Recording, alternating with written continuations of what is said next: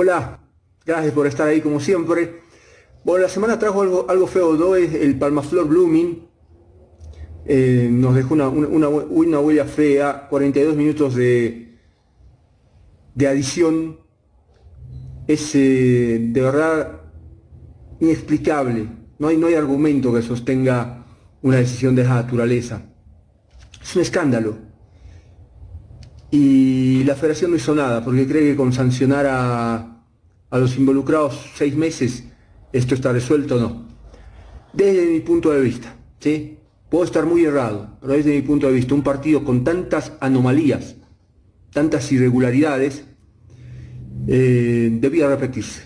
Si quieren que creamos en el fútbol y en la transparencia del manejo del fútbol, ese partido debía repetirse. No puedo digerir que embolse Palmaflores los tres puntos en las circunstancias en las que se jugó ese partido. Así de fácil. Y el reglamento lo contempla, si alguno puede mirar el protocolo de VAR, ¿sí?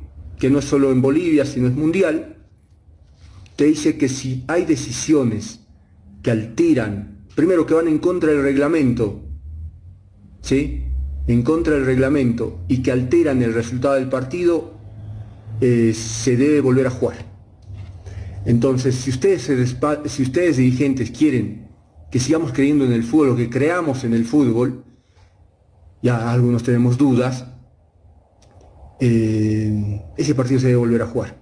Pero si creen que con sancionar seis meses nada más eh, esto está resuelto, eh, me parece que están equivocados. Y en realidad no hacen nada por, por, darle transparencia al manejo del fútbol. Una lástima, ¿sí? que todo se quede ahí. Y el que crea que esto va a ser entrar una chacota y todos van a querer repetir el partido, no, porque no va a volver a pasar. Tienen que ser cosas de peso, determinantes, no es que si estamos de acuerdo con un penal o un fuera de juego. Esto fue más allá, ¿sí? Más allá. Entonces, está clarito, el VAR, el ha llegado para hacerle daño al fútbol. Creíamos que le daba justicia, no, porque antes en cada partido discutíamos una o dos jugadas. Un penal, una mala expulsión, y para contar no había más polémica. Hoy hay 20 polémicas por partido. Hoy hay 20 dudas por partido. Entonces, eh, para mí el VAR ha llegado para hacerle le hace daño al fútbol Infantino le hace daño al fútbol, más allá de que le reparta plata a, manos llenas, a los clubes, a las federaciones, a las asociaciones. Lo han reelegido, no tiene, no tiene rival Infantino. Pero bueno, claro, todos, todos, quieren plata. Plata es el objetivo. Los equipos que, quieren clasificar a una copa, no importa jugando cómo, si no importa la manera, pero hay que clasificar, porque la plata está ahí. Y está bien, es necesario el dinero. Todos peleamos un poquito por, por, lo, que, por lo que necesitamos.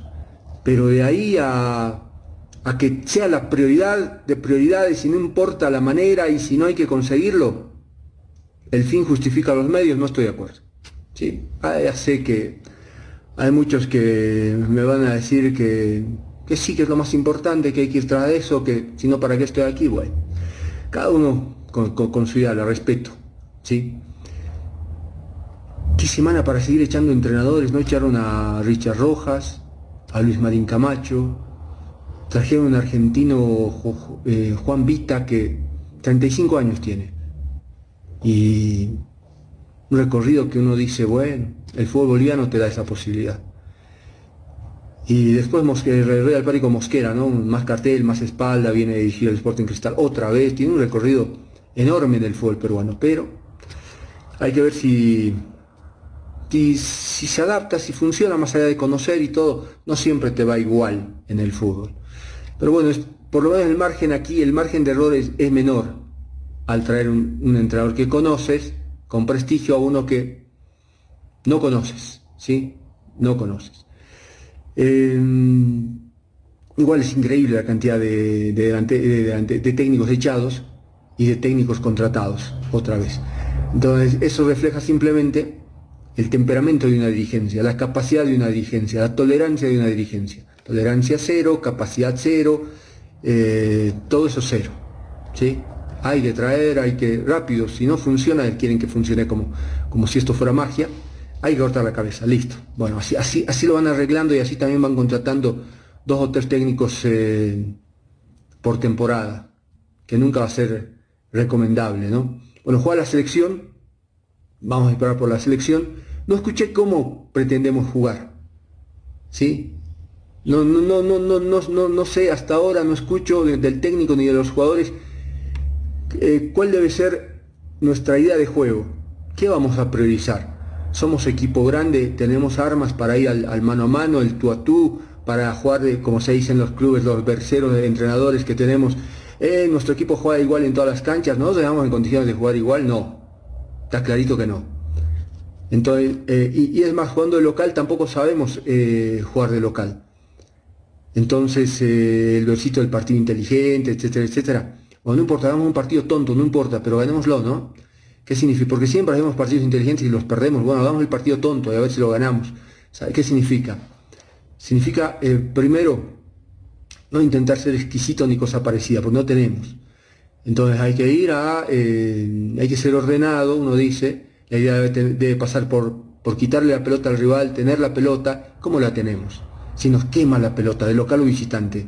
Se trabaja en eso pero no lo he escuchado hasta ahora, esperamos que en algún momento. Lo que sí he escuchado es que tenemos que estar unidos, que el público tiene que apoyar, que los jugadores ponen todo, que las prácticas han sido intensas, que es una semana valiosa, productiva, que qué bien que trabaja el entrenador. Bueno, si pasa todo eso, queremos ver resultados.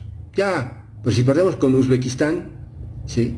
no se ría, no se ríe, Uzbekistán, y con Arabia Saudita, claro, jugó el Mundial, y alguno comienza a temblar, eh, e-, ese, va a ser un parámetro, ¿no? una señal de lo, que, de lo que podemos esperar ahora. No hay mucho, no hay mucho para entusiasmarse. Ni siquiera en los amistosos. Yo no sé cómo hay gente que se entusiasma con el Mundial, ¿no? Nos tocó eh, Brasil y Argentina. Y si bien vas a jugar con todos, es el, peor, eh, el, peor calendario, porque de entrada te mandan, como se dice, al muere. ahora sí no le vas a ganar ni le vas a ir a empatar, salvo un accidente de verdad de esos catastróficos para ellos y un accidente para nosotros con mucha fortuna, eh, no sé, eh, me entiende la figura, ¿no? ¿Se imagina nosotros empatándole a Brasil? En Brasil en una eliminatoria, inicio de una eliminatoria. Vamos pues todos al Prado y vamos, viva Costa, Costa y Costas, vivan todos, pero es difícil, es difícil, por no decir imposible. Y aquí ganarle a Argentina, campeona del mundo, si, si, si tuviéramos eh, la inteligencia de un entrenador que prepara, porque no sabemos qué, cómo va a ser, ¿no? Un, equipo específicamente para recibir a Argentina y se va con lo que pueda Brasil, eh, haciendo, intentando tener un equipo físicamente en el tope de sus condiciones para poder con intensidad hacer un poquito de daño a, un rival que tiene una calidad espectacular, tal vez podamos tener alguna aspiración. Pero bueno, son, son, son especulaciones mías, ¿sí? Son cosas que se me pasan por la cabeza, no hay que, uy, ya nos está dando por perdidos. No. Yo digo que no, eh, eh, que, ¿qué? le voy a decir que le vamos a ir a ganar a Brasil, soy un mentiroso. Creo que no, que no le vamos a ir a ganar a Brasil y vamos a perder y vamos a perder feo, como, como nos ha pasado siempre. Y no por culpa de Costas ni culpa de nadie. Nuestro fútbol está así. ¿Le podemos ganar a Argentina verdad de local? O al que diga sí, sabrá. Yo le digo que no creo, que no creo. Ya después tenemos que mirar otras elecciones más o menos y pelearla acá. Después no hay mucho, por eso le digo, no hay demasiado como, como para entusiasmarse, más allá de que eh, va, a ser un mundial con 48 selecciones, un mundial inédito, etcétera, etcétera, no me entusiasma. Cuando trabajemos abajo, cuando tengamos, que tengamos, eh, los, clubes tengan divisiones menores, cuando tengamos entrenadores formados eh, en cantidad y en calidad en diferentes partes del mundo y que estén trabajando en el medio y enseñando y cambiando la realidad de nuestro fútbol, ahí sí voy a hacer. Vamos, sí podemos, porque tenemos con qué. Mientras tanto, jugar a la lotería. Bueno, mm, vamos cerrando, ¿no? Ah, hablando de la selección, eh, anoté, acá abajo Martins. Martins está convocado a la selección, pero Martins no es titular desde mucho en su equipo. Entonces tenemos que rendirle pleitesía, ¿no? el fútbol no es presente, ¿sí? Porque el fútbol no puede ser, eh, está bien, no, no soy mal agradecido, fue espectacular la, la carrera de Martins, goleador de la última eliminatoria, todo lo que quieran, pero hoy, además, eh, hay que probarlo en un partido amistoso.